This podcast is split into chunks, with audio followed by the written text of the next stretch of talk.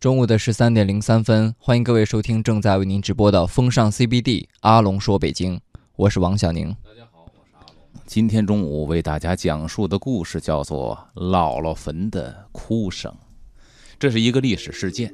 姥姥坟的哭声，首先呢，咱们先确定一个地点，就是姥姥坟到底是一个什么样的地方。别人一听姥姥在哪儿，可能觉得是外祖母，但是这个姥姥非此姥姥非彼姥姥。这个地方呢，在北京叫诸葛庄，在西便门外二十里地，就是十公里。现在的海淀区万寿寺这一片儿，啊，叫做诸葛庄。以前呢，古籍记载也有叫诸葛庄的，就是诸葛亮的诸葛。这个地方呢，据史料记载说什么？说京城西便门外二十里诸葛庄南，土人。名姥姥坟就是当地的老百姓，嗯，俗称叫姥姥坟，乃明朝葬工人处也。这个工人就是宫廷的宫，嗯，那么就是明朝埋葬宫廷里边侍女的这么一个集中的坟地，叫姥姥坟。这名字是这么来的。哎，那么这个姥姥坟今天开头抛出一个话题，说讲述的题目叫姥姥坟的哭声。大家一想，姥姥坟。是一个明朝宫女的集体坟地，嗯，又带有哭声，那么这个哭声从何而来？听起来就非常的令人毛骨悚然。对呀，因为大家知道宫里边的生活呀，光凭一部宫斗剧《甄嬛传》已经可见一斑了。对，这里边非常的错综复杂，而且呢，这个宫人。就是明朝跟清朝还不一样，嗯，清朝宫廷里边的侍女呢，她还有出头之日，嗯，何为出头之日呢？就是如果你没有被皇上瞧中，嗯，没有册封为，比如说答应啊，什么这个常在啊，是很低级的啊，嗯，这都没有的话，三年一次轮选，嗯，你可以在三年期满之后要求出宫回家。哦，没有问题，我就回家了。但如果你是皇上的女人了，那就没有这个自由了，就不能出宫，就不能了。哪怕你是最低的答应啊、常在都不能了。哦，那么明朝不一样，明朝即便你不是皇上的女人，就是一个宫廷服务员，嗯，只要进宫一辈子是要终老宫中的。天哪！而且这种终老呢，是当你有姿色的时候，在一线当服务员；当你年老色衰的时候，给你分配到换二线。对呀，就是现在说的。这个给皇上家洗洗衣服啊，刷刷马桶，给你推荐到这种地方，你也不能离开宫中，所以他们的生活呢，比清朝的宫女还要凄惨。嗯，那么呢，很多人就说凄惨，那怨气就会更重。正所谓庭院深深锁深秋啊。那么这片坟地，你想？在这种阴云笼罩之下，就有着各种各样的传说故事。但是今天咱们讲的是一个历史的史实故事，嗯，发生在明朝的嘉靖二十一年，公元一五四二年，阴历的十月十月二十一号。这日子这么详细，那么就是因为这个明史当中有记载，当然记载的非常非常的粗略，嗯，日子很详细，嗯，十月二十一号。现在来说呢，已经到了十一月，北京的初冬。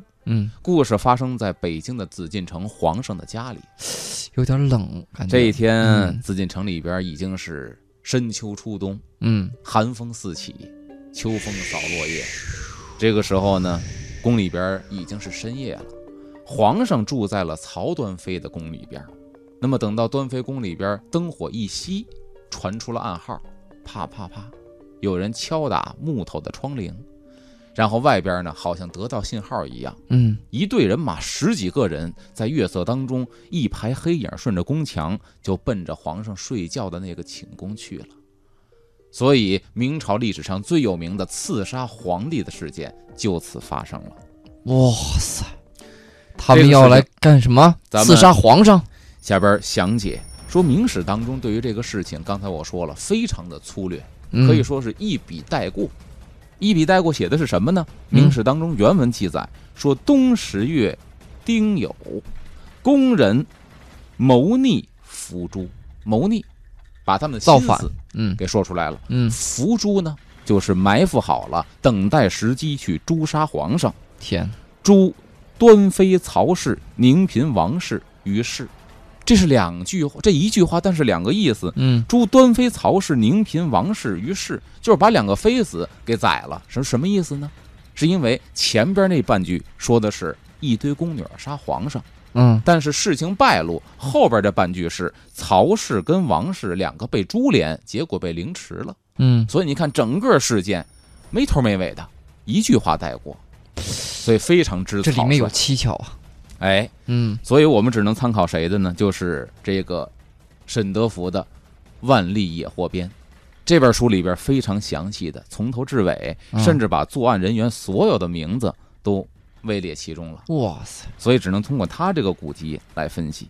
那么这个事情其实非常的蹊跷，蹊跷在哪儿呢？因为咱们都知道啊，对于一般犯罪来说，犯罪参与人员越少，保密性越高，对，人越多，只要有一个，用北京话说犯怂了，嗯，他只要一吐口，嗯整个这一串就全能提了出来。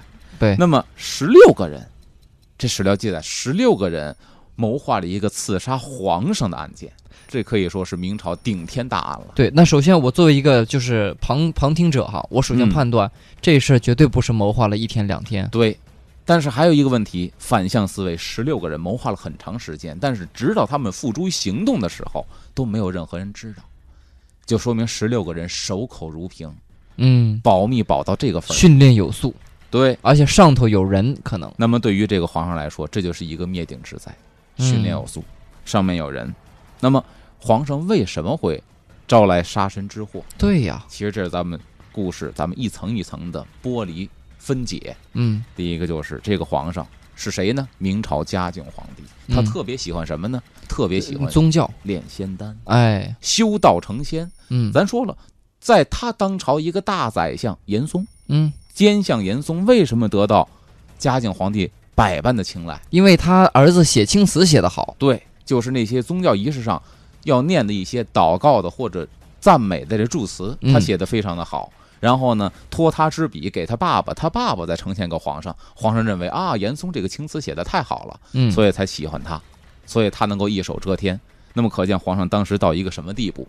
那么如果他只是说我昏庸到在后宫里边天天念念经、祷祷告也无所谓，嗯他还有下一步，就是炼丹。嗯他要长生，这个炼丹可就倒了霉了，让很多人都深陷其中。这炼丹怎么会影响到别人呢？好，咱们下边说他这个仙丹，这个仙丹呢主要成分，《万历野获编》里边说四味药，记住了嗯可以。这四味药在现代的医院里边是绝对不能说一点都不许使吧，嗯，一定是这量控制的非常非常的严密。你想有山有山楂吗？没有山楂？啊，没有山楂，汞、汞，重金属、水银，有丹砂，就是朱砂，嗯，然后有秋石，有红铅，分别是什么？么？咱们先说汞，都知道这是水银。嗯那么朱砂呢？朱砂这个药可以这么说吧，呃，在现在文玩市场有很多人玩一种印章叫鸡血石。嗯这个鸡血石，这个印章，在它成为印章之前，嗯就是大家把它刻印之前，嗯，它有一个很重要的功能，就是它里边那个鸡血，嗯一块石头上里边好像鸡血一样的红色，，这也是它炼朱砂时的。哦，所以当时它也是一种矿嗯啊。那么除了朱砂之外呢，这属于是硫化汞，也是重金属。嗯秋实，咱说了，《本草纲目》里记载过很多非常有意思的药。嗯秋实是什么呢？就是我们现在说的童子尿。嗯童子尿还是男孩的、嗯，小孩的嗯童子尿。这个尿呢，掐头去尾。所谓掐头去尾呢，就是刚尿出来的不要，不要，最后啊尿完的不要，中间这一段要。哎，这有点意思啊，阿龙，我得多多问一句，咱们体检的时候啊，嗯医生会叮嘱你说，就是那个有一个尿盒，嗯然后他说要中断，跟这是一个意思嗯，我应我想应该不是一个意思，它是为了一个化验的指标。啊。这个呢，我想它是中医里边的，说是一种药，嗯但是呢，确实啊，我们现在得说，现代中医和古代中医有些不一样的地方。之前讲的嗯古代中医的很多药材，在当今中医界应该不使了，嗯，因为起码说它的有可能药性太烈了。呃不是烈，它的卫生程度，但嗯有的会使，比方说人中白，嗯可以把它粗略的或简单的理解为尿碱。人中白反正在这个古籍里边记载是尿桶里边的那一层结晶。嗯这个东西它是对心脑血管，我记得是有一定作用的药物。但现在西药里边，嗯西药里边的注射剂，它用的成分还是人中白，哦，这还是人尿液里的一种成一种成分，所以这是中西医公认的。嗯，但有些中医的东西现在是不用了。嗯我们接着往下说，嗯，他把这个尿呢给，因为这个这个尿不是 HRO，不是光水，嗯它里边有其他的，给它炼制熬制出嗯结晶。嗯啊，这个是备用的药。那么红铅，这个咱们只能隐晦的说一些，就是小女孩儿，嗯对吧？嗯按现代化生理学上讲的话，就是第一次初潮的时候用这个血嗯，去入药。所以你想这四样东西啊，恶心的是真恶心，嗯然后呢，害人的是真害人。就除了恶心的，就是重金属，嗯但是它却是炼丹主要的原料。嗯那么就这样，所以你想想，这个里边还会会加一些其他的，比如说有这个鹿茸啊、人参呐、麝香啊、再加点补药，啊、附子啊，这都属于毒，附子属于毒药了，都嗯有一点毒性了。再把这些药加进去，然后炼成丹供皇帝吃。那么说白了，这些个丹药真的能够长生不老吗？万历夜侯边给他的定论，我觉得特别的到位，叫“名曰长生，不过供密细耳”。密细耳，咱们可以用现代话来解释什么呢？名曰长生，给你镜像的说是长生药，密供秘细耳，说白了就是催情药，哦，说白了就是兴奋剂。哦吃完之后，当时非常管用，但是越吃身体越楼，嗯，越来越完蛋。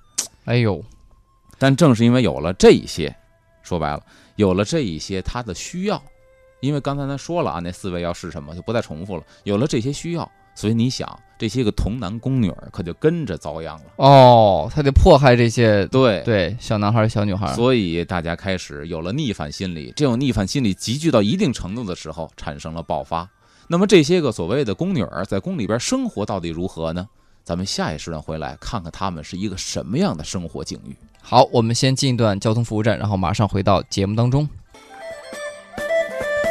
好的，欢迎回来，正在为您直播的是风尚 CBD 之阿龙说北京，我是王小宁。大家好，我是阿龙。刚才说了，这些宫女既然起了杀心，并且是对皇上起杀心，那一定是忍无可忍。嗯那么他们在后宫的生活到底是一个什么样的境遇呢？咱们来看史料上怎么记载。嗯说明朝的时候啊，宫女数量达到上千人，上千人的宫女数量，那皇上不可能挨个都认识或啊见过吧？对，不会都见过嗯。但是他们的生活非常的悲催，很惨。嗯，但是呢，他们明朝的宫女还算是少的。我十一过后准备讲一个系列，叫《王朝的女人杨贵妃》。唐朝的时候，一个后宫达达到几万宫女儿啊，啊，而且这些宫女全都是皇上的女人。当然，这个是不可否认，从唐朝到明朝，后宫所有的女人都是皇帝的。嗯别看你是宫女儿，你是一个服务员，嗯，只要皇上看上你了，你就是皇帝的。哎，我在这儿多问一句哈，就是我们知道唐朝的时候那个很有钱，嗯这个朝廷很有钱，国嗯国然后国家也很富有。嗯，那这个宫女的数量跟国家的财力是有一定关系的，还是说皇帝的喜好有直接跟关系。皇帝的喜好有直接关系？如果他是一个荒淫无度的，他就会可着全中国嗯啊，让地方官员去搜集。哦，那么这个其实大部分也是强抢来的，有一部分啊，嗯。就明朝这个，咱说嘉靖朝这上千宫女儿，有很大一部分是强抢来的，因为谁家也不愿意把姑娘献给皇上，嗯，除非说当官的大官儿跟皇上可以联姻，嗯。我进到皇宫里边，起码就是一妃子，嗯。这有愿意的。但是谁愿意把自己辛辛苦苦养了十几年的姑娘送到宫里当一个低级服务员？嗯没有，并且只要进宫就老死宫中不能出来了。天哪，所以很大一部分是强抢来的。那么对他们的形容说什么呢？进去之后就和家人基本上失去联系了，嗯，叫做无生人乐，你都没有活人的乐趣了，生不如死。真是然后隐居呃饮食起居皆不得自如，如忧细染，为什么不能自如呢？因为这是皇宫，嗯，皇宫里边很多是你不能踏足的地方。哦，禁区，对，比如说你就伺候景阳宫，你就伺候乾清宫，互相你们是不能串通、不能来往的。我明白了，那就是很枯燥啊，对。天天就那两个院儿，没错然后每天就是重复性的一些重体力劳动，哎，而且每天是提心吊胆，这是最要命的。而且有人可能能要了你的命，对稍微伺候不好，你就脑袋搬家了。嗯，所以他们就跟你看如幽细染，说白了就跟那个关禁闭啊，或者嗯终身监禁是一个意思。有点那种就是就是不限制人身自由的感觉了，对，而且还看你是伺候的什么样的皇帝。嗯，都说伴君如伴虎，这话不假。嗯但是呢，呃，前两天看这个国防大学的一个教授讲课，嗯就说到一个问题，就说啊，这个明朝和清朝的皇帝比起来，他的言辞很激烈，但是说的非常对。明朝没有一个像呃清朝没有一个像明朝那样混蛋的皇帝。哦，清朝没有，清朝嗯直到末代皇帝溥仪，你说他无能可以，嗯但是呢，清朝可以说每个皇帝都是比较励精图治的。嗯但是因为制度的原因，嗯致使皇帝再勤奋再上进，已经不能够力挽狂澜了。嗯，但是说明朝不是，明朝很多混蛋皇上，嗯嘉靖就是一个。除了嘉靖，这个武宗朱厚照，对，对吧？有很多皇帝是浑人，嗯他不配当一个皇帝，这也是。那么他就属于什么呢？属于性情反复的，非常厉害。啊，在明宫词里边说，世宗性变，变是一个点一个下，卞留嗯念那个变。然后如待宫人多不测，宫人惧。这个变是什么意思？就是他的性情啊不稳定，嗯说急就急。嗯，但是他的急跟别人不一样，他是皇上。那么待宫人多不测，不测是什么？早上还活着，晚上就死了。着他急，立马弄死你。所以你天天伴着这么一个帝王，这些个宫女的身心都受到了严重的摧残。对，哎，那么在这个《李朝实录》里边也有记载，这《李朝实录》是朝鲜的嗯啊，他们有记载，因为什么呢？因为当时朝鲜进贡了大批的宫女，充盈在明朝的后宫，嘿，因为那会儿他们管咱们称臣嗯啊。在《李朝实录》里边说什么呢？若有微过，一点点的过失，嗯朱厚照这个皇帝嗯啊，叫折家锤处，折家锤处就是拿棍子捋啊，啊锤就是棍子的意思啊，嗯，锤处，然后因此殒命者多至二百。就活活打死。对，因为招皇上一点点不高兴，被活活打死二百多人。哎呦，还是就新社会好，旧社会实在太恐怖了。对呀你想，如果他前面说的说这一朝嘉靖一朝宫女上千人的话，那么被捋死的人大概占百分之二十，嗯，就是身这个心线不测、意外死亡的死亡率到百分之二十。就什么被人推井里了呀，什么这那的。对你想这种数据一爆出来，后宫的这些宫女儿岂不是人人自危啊？对，所以说这就造成了他被杀的一个原因。但是呢，也有一个问题，就是并不是谁招他不高兴都会被宰。嗯，这里边有一个例外，就是咱们以前说的寿妃，是嘉靖皇帝的寿妃，嗯也是《万历野火编》里边写到的。以他的这个举动啊，嗯搁别人身上早就被灭门九族了，可能。嗯，但是因为他赶对时候了，这一天嘉靖高兴。哎嘉靖干什么高兴呢？嘉靖正干自己特别喜欢的事儿，念经。哦，他喜欢这些东西。《万历野火编》说，世宗一日诵经，有一天正在诵经，嗯运手击磬，那个敲打的嘣嘣那磬，嗯运手击磬呢，就是拿自己呢一边敲着磬一边念经，嗯然后偶误锤他处，没帮准，没帮到磬上，邦击打桌子上了，嗯锤错地方了。嗯诸侍女皆俯首不敢仰，所有的宫女全都低下脑袋。哎呦我的妈呀！皇上敲错地方了，就不不得急了吗？嗯，不敢仰，不敢抬头看皇上。唯一幼者失声大笑，一个年岁比较小的宫女失声大笑，哈哈哈这么乐，她不是偷着乐。完了。你想，那么上注目轻之，就是皇上拿俩眼死勾勾的盯着他。贤位命在顷刻矣，大家都以为他危在旦夕，这命不保了。对呀，然后经坠后，遂成更衣之宠，什么意思？念经，念完了。嗯你陪着朕去换衣服，因为皇上穿的衣服是念经时候穿的衣服，咱们算是道服吧。嗯，你把衣服陪我去换衣服，既是所谓上美人是也，从此贵宠震天下。这个时候，就因为他笑话了皇帝，皇帝反倒觉得他很有个性，我喜欢他，得宠于天下。时年仅十三，这一年他，咱们算虚岁十三、嗯按现在说十二岁的一个姑娘。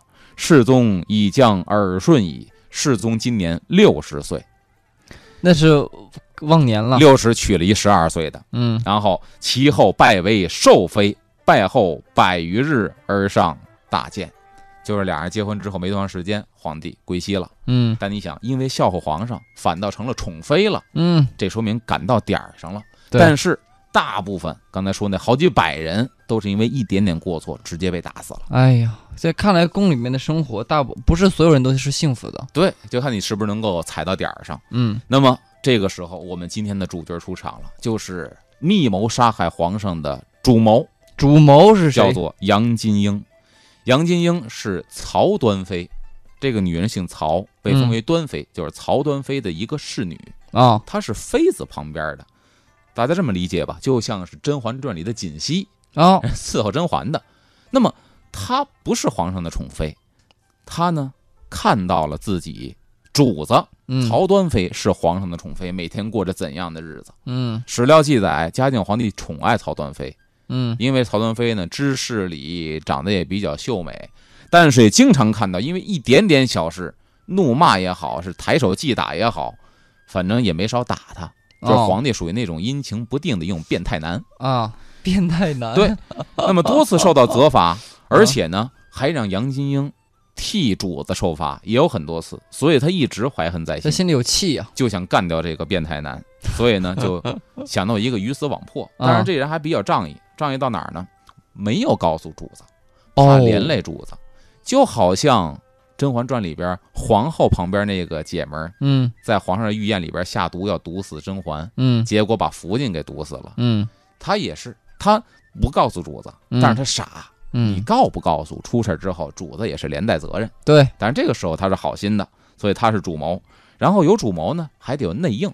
对，因为你做一个宫女是没有太大的机会接近皇上，并且没有太大机会单独接近皇上。况且你还带一个十六人的队伍一块儿去，很难，对必须有内应。这个 team 必须得首先要要要建立起来，哎，这个内应是谁呢？这个内应是宁嫔，是宁嫔王氏，姓王，是皇帝身边的的人吗？嫔妃嫔妃就是皇上的媳妇儿。啊，啊，宁嫔。那么她也是长期受到了这个皇室的这个冷落，嗯还有这个责罚，所以呢，她也怀恨在心，嗯她就应了杨金英的这个要求，俩人嗯合谋要弄死皇上。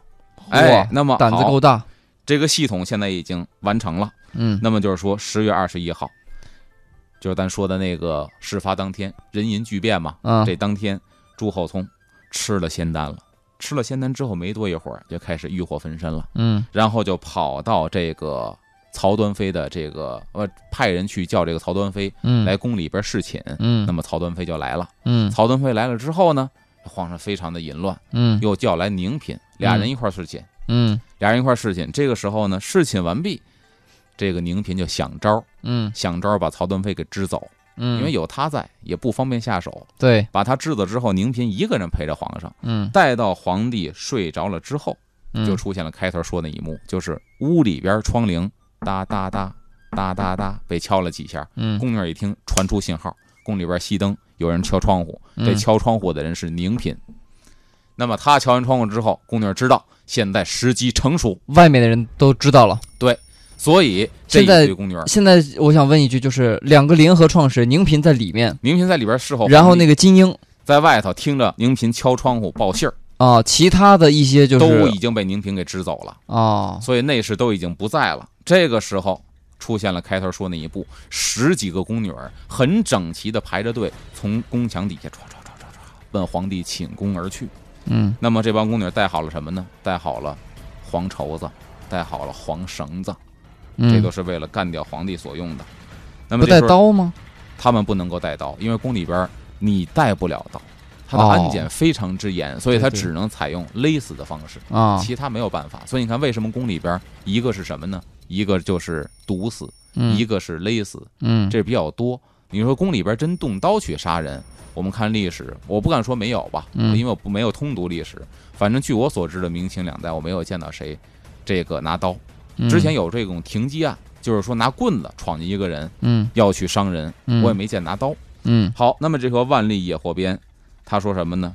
说宫婢四逆篇，宫婢四逆就是宫里边的宫女儿，四义和逆呢就是谋逆。嗯说道用绳系上喉，用绳子系上了皇上的脖子，脖子帆还睡布还睡着呢，还睡着呢，因为他睡得非常的 非常的那个实。那个变态男还在睡觉因为皇帝跟别人不一样，啊皇帝睡觉的时候一堆人保护着他，他比较踏实。啊然后呢，说系完了脖子之后，帆布塞上口，又翻出了那个黄布，嗯给皇上嘴也给塞上，哦别怕他叫。对对对对对以庶人拒之上服绞之，就是呢，拒就是蹲在或者跪在他胸口，嗯一堆人压着他，要给他勒死。嗯。那么这个呢，我看一下咱们这个史料里边也是有记载的，嗯。这史料记载比较详细，说这天夜里呢，世宗在曹端妃宫中，当夜十六名宫女准备勒死皇上，趁嗯。世宗熟睡。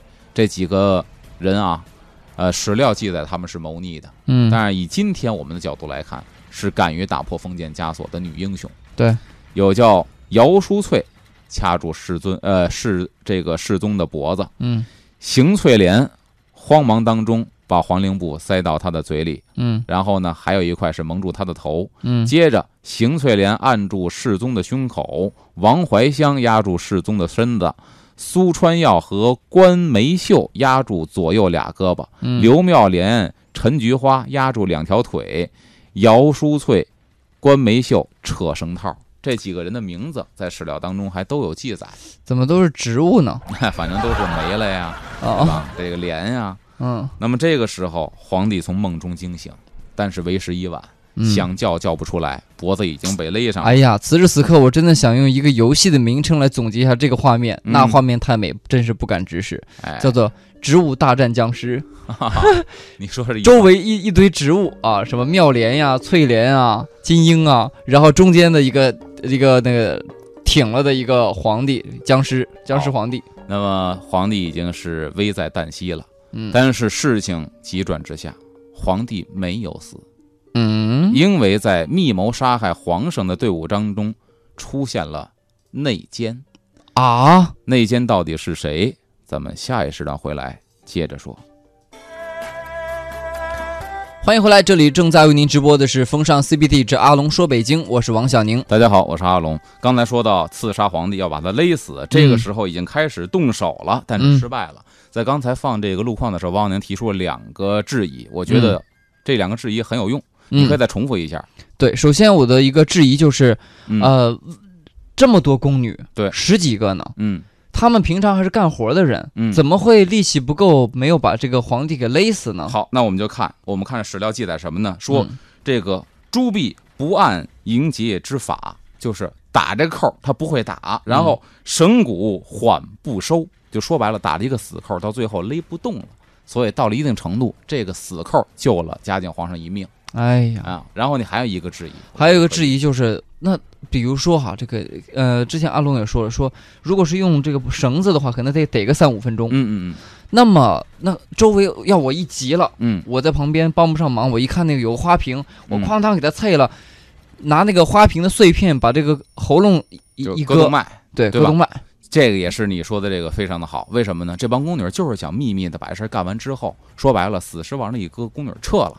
然后这个时候呢，死无对证，因为大家全是密谋好的，自己能保存自己。他们要还要活，，对他们想杀了皇上自己活，没想到这事儿没办好。嗯还有一个就是上吊勒死人，尤其他们这种手劲儿的话，勒死确实要几分钟。嗯，有时候我们看这些，比如说这个纪录片儿，嗯以前的纪录片儿说绞死犯人，有一种刑具在西方大家可能见过，搁在一个平台上，绳子套已经套在脖子上了，平台里那板子啪一撤，嗯这人啪掉下来了，嗯那是可以一下勒死的。为什么？其实那是把颈椎勒折了，哦，而且那个绳子的长度是有一定测算的，嗯因为绳子过长，这个下坠的距离过大的话，重力加速度直接能把脑袋给揪飞了，嗯就枪子掉地下了。嗯，所以以既不能让脑袋和这个身子离分家，嗯还得把人勒死。其实那不是勒死了，就是直接颈椎折掉。嗯，所以你要直接说不是这么重力加速度平躺拿绳子勒的话，真的人且呢，且也得两三分钟，起码说能把他给勒死，嗯顶多给他勒昏迷了。如果劲儿不够的话，那么这个时候事情败露了。嗯没像小宁刚才说的那两种情况，他确实败露了。嗯那么这一败露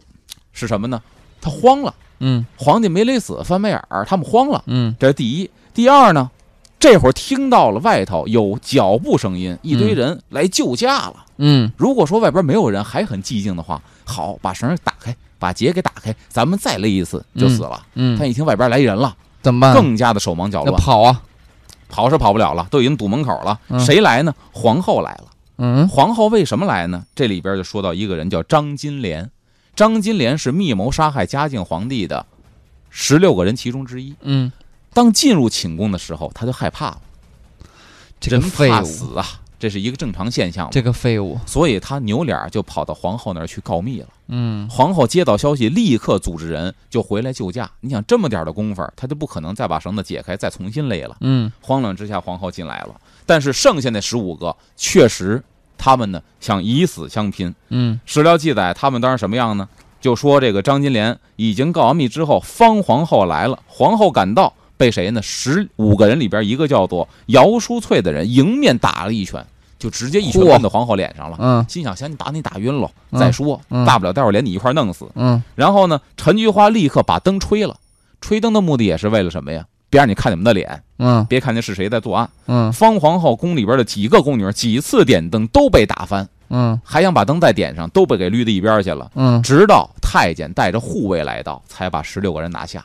啊！但你想，护卫来了就不一样了，御前护卫都是大老爷们儿啊，男的身强力壮的，，对啊，那都是按现在特警级的，嗯。所以那很容易拿下了十六个人，嗯，说明什么？告密那也拿下了。对，哎，那么这个事情到金莲啊，金莲，你怎么这么糊涂呢？嗯，那么这个时候呢，咱说解救皇上，这个万历野火边上原文记载说，皇后率众入解之，把这扣解开了，立复诸行事者复法，就是把这些人绑了，复法呢，说白了就是判刑，嗯时上作苏，当然这个刑法就是死刑啊，嗯时上诈苏未醒人事。这个皇上呢，就是缓过气儿来了，但是呢，昏迷不醒，一时处分进出孝烈。这孝烈呢是方皇后的谥号，就说白了，当时怎么处置，全都是皇后一手操办的。嗯其中不无平日所赠趁机乱入者，什么意思？其中被杀的不无跟这事儿没关系，但是皇后看他不顺眼的，哦就，借机把这些也都杀掉了。嗯那么说白了，看着不顺眼的是谁呢？就是曹端妃。啊，曹端妃咱说了，长得也确实好，也招皇上喜欢。嗯当然，皇上也责骂过她。嗯这天晚上是曹端妃侍寝，可曹端妃是被宁嫔给支走的，嗯，她从始到终不知道这个事情。那岂不是躺枪了吗？，对呀、而且最倒霉的是，这个事情的主使杨金英是曹端妃手下的丫鬟，嗯，但她确实什么都不知道，也被弄死了。无辜的曹端妃，哎，那么这个呢，咱说处以极刑，当时处的刑法是什么呢？叫做皇后代替皇上逆离到圣旨，嗯说这群逆宫婢，那就是嗯，谋朝篡位的，嗯要造反的，杨金英等并王氏，把宁嫔也加进去了，各朋合谋弑朕于卧所。他们串通好了，要把朕杀死在我的卧所，就是我的寝宫。凶恶悖乱，好生悖逆天道，死有余辜。你们既打问明白，不分首从，不要分主谋还是从谋，嗯便都拿去一律凌迟处死，错失枭首。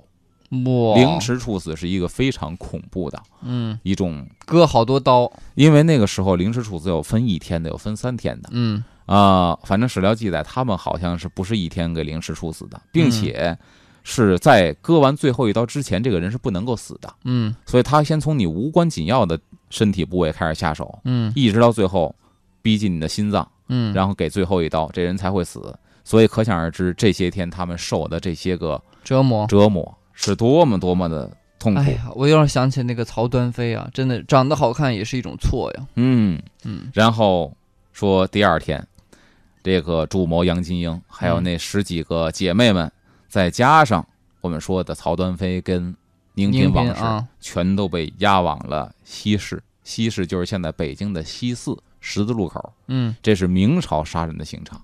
哇，因为这个地方比较繁华，杀一儆百。清朝挪到了菜市，口，民国的时候还一度挪到天桥，都是按这个哪儿人多去哪儿。嗯，当时你想这帮人，大家想一下，脑补一下这画面，都是宫女，十几个宫女一刀一刀被骗，那种凄厉的惨叫声太恐怖了。弥漫在整个北京城的上空。对啊，所以当时史料记载，我觉得这古文记载真的是特别的，怎么说呢？看起来就有那个意境。嗯说行刑之时，大雾弥漫。嗯昼夜不解者，凡三四日。就说白了，白天黑夜看不出来，大雾弥漫。这大雾到什么程度啊？就是白天跟晚上似的，晚上跟白天似的。昼夜不解者，凡三四日，三四天都是这样的天气，阴天阴的跟晚上似的冤呐。啊。十位有冤，跟你说的一样，十位有冤。当时老百姓都说有冤情，嗯，盖指曹妃诸人，就是盖指曹端妃，嗯本身什么也不知道。嗯就被弄死了。就即便知道的那十几个，人家也冤呀，嗯因为人是和命运在抗争啊，所以要宰了皇上啊。然后十六个遇害宫女当中，也包含那个张金莲。处死她的原因是什么呢？叫盖先同谋，事露始告。就是你之前是他们同谋，事情败露了，你才来告密，你也是他们同伙，一样得被弄死。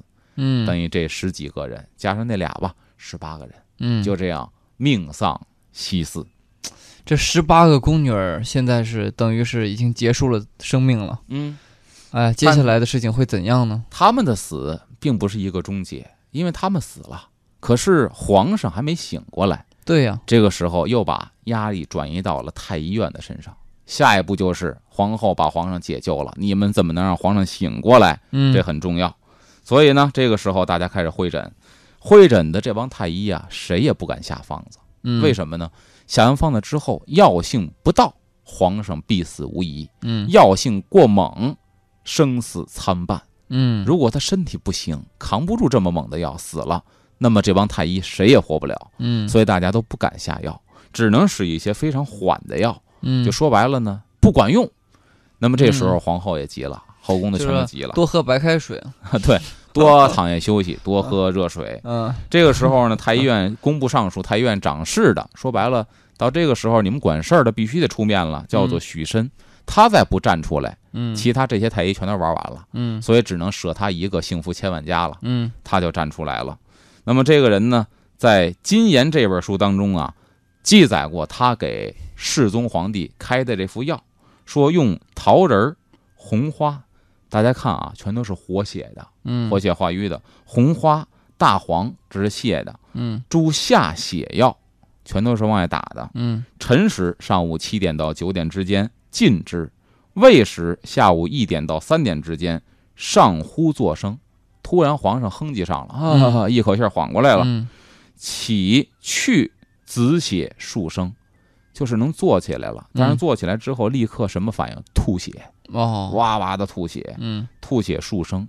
这个血是紫色的，紫黑色的血。嗯申时下午三点到五点，遂能言，下午能说话了。嗯又三四剂，平气活血，圣功遂安。又喝了三四副药，这个时候皇帝转好了，嗯，已经救过来了，没事儿了，哎呀，那这个太医岂不是功不可没了？功不可没。但是告诉大家，随后没有多长时间，这个太医也死了，并啊且，这个太医的死跟皇帝有着直接的关系。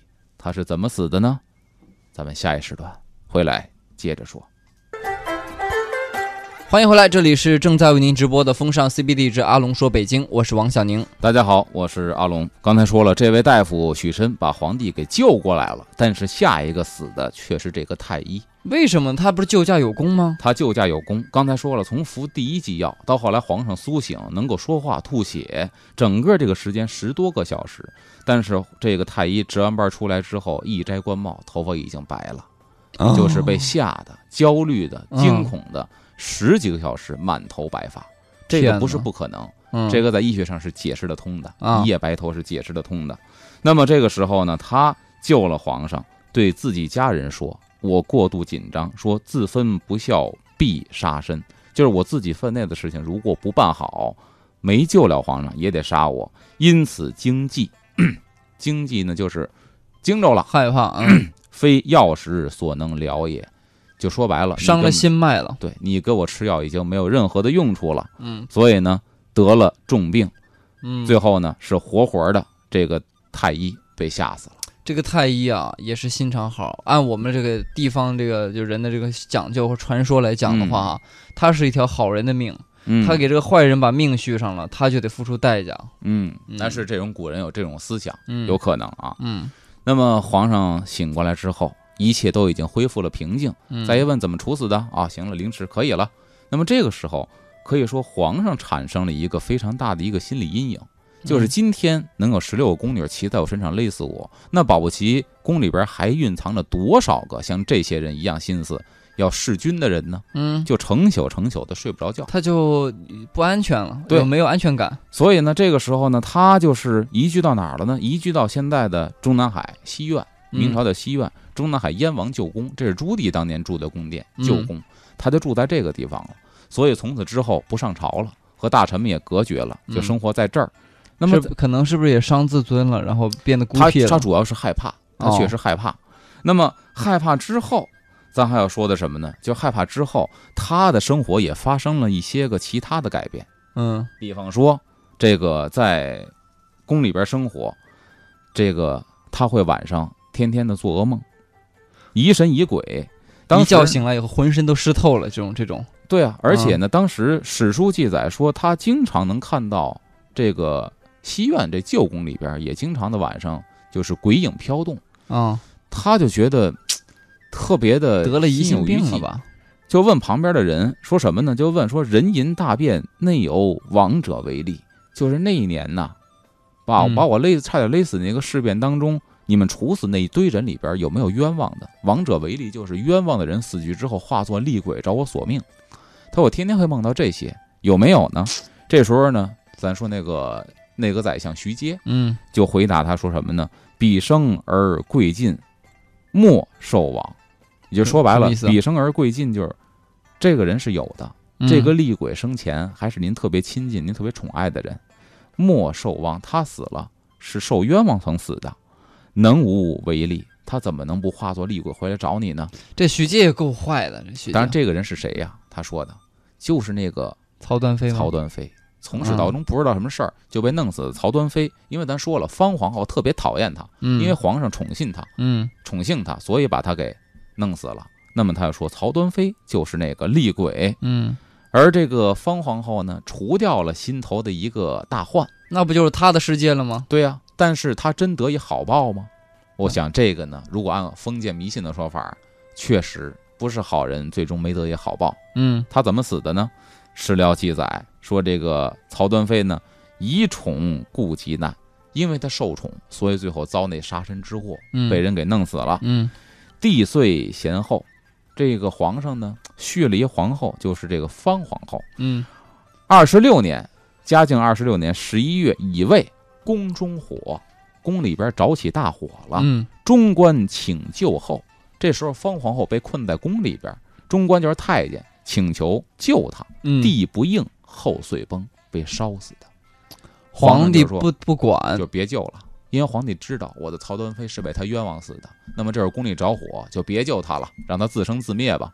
他的下场是被活活烧死了。好无情，好薄情，好多情。那么你想，这个嗯皇上曾经差点被宫女勒死，从此应该警醒一些吧？对啊，但他并没有。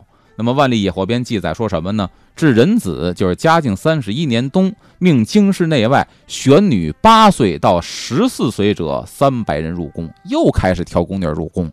这回挑的小，八岁到十四岁，还是供他炼丹。好了伤疤忘了疼啊。然后乙卯九月，又选十岁以下一百六十人供炼药用也。就说白了，嘉靖还是要炼药。一百六十个这个孩子，孩子，然后这就等于背后有一百六十个家庭，对这一百六十个家庭对你的恨。对，他倒是也长了心眼儿。他的心眼儿是什么呢？我不要太大的宫女儿，他们会勒死我。十岁以下的小女孩没有应该没有这个威胁，对吧？嗯但我还要拿你们去炼丹，就是死性不改。嗯，那么那十六个可以说前车之鉴死了，嗯死了之后就被埋到了咱们刚才说的所谓的姥姥坟，哦，就埋到那儿了。宫女儿的集体坟地。啊，那咱们的结尾的时候说到，清朝著名的学者叫刘廷基，嗯在他的《在园》杂志里边有一段话是描述姥姥坟的，怎么说？我们音乐可以给上。嗯，他写的是什么呢？说坟冢的冢，嗯冢固累累，坟头一个连着一个，碑意林立，石碑像小树林一样林立着，美于风雨之夜，或现形，或作声，幽魂不散。那么就是这些冤魂，一直到清朝学者的笔下，都说他们是阴魂不散。其实这个阴魂不散到底有没有鬼魂，我们不能够妄下定论。但是可以确定一点的就是，这些人反映出了封建社会那些个地位卑微，哪怕是地位很高的，在封建社会宫廷里边生活的女人，嗯她们的艰辛，她们的命运，用厉鬼这种方式去解释他们当时的生活状态。对，感谢阿龙哈。听了今天阿龙讲述的这个故事之后呢，我相信大家会倍感珍惜今天的生活。想去哪儿想去哪儿，想网购网购，想买东西买东西，想吃饭吃饭，想看电影看电影。咱们最后来来一个题吧，今天讲的人淫大变啊，也是我这个街角的老北京签名版一本儿。好问题特别简单，人淫大变要杀的是哪个皇帝？你说他的庙号也行，他的姓名也可以，都啊无所谓。对，然后关注都市之声的微信公众账号，大家现在马上抢答，说出那个皇帝的名字，你就有机会获得阿龙的签名版图书一本啦。差点被哪哪个皇帝差点被勒死。对，当时我记得那宫女的名字我都知道，啊？杨有个有金英，对，这个是比较厉害的。啊。啊、还有一个那个报报信儿的那个当叛徒后来又被处死那个叫金莲，对张金莲，嗯，对。啊然后李枉死者啊，被冤枉死的那个，被冤枉死的是宁宁宁嫔是里面接应的那对个，接应的，对曹端妃是枉死的，，对对，他不知道嗯什么情况。就呃，这里面曹曹端妃长得最好看，嗯嗯，这我都记住了。来，我们看一下哈，瞬间就有大家在回答问题是。谁？呃，第一个答对的，对不对？对对对呃，我看看啊，嘉靖，首先这个答案是对的，啊，对，没错，嘉靖皇帝那，就这位吧。大白兔，恭喜你，这个啊获得了我们今天的这个奖品。最后能做一下自我宣传吗？没问题本周的十九号下午一点半，嗯，呃，西单图书大厦本本人的这个街角老北京签售。哦，想见阿龙去西单逮他去哈。感谢阿龙今天带来的内容，我们风尚 CBD 节目就是这样了。后面的时间呢，交给郝迪和向坤带来律动工体委。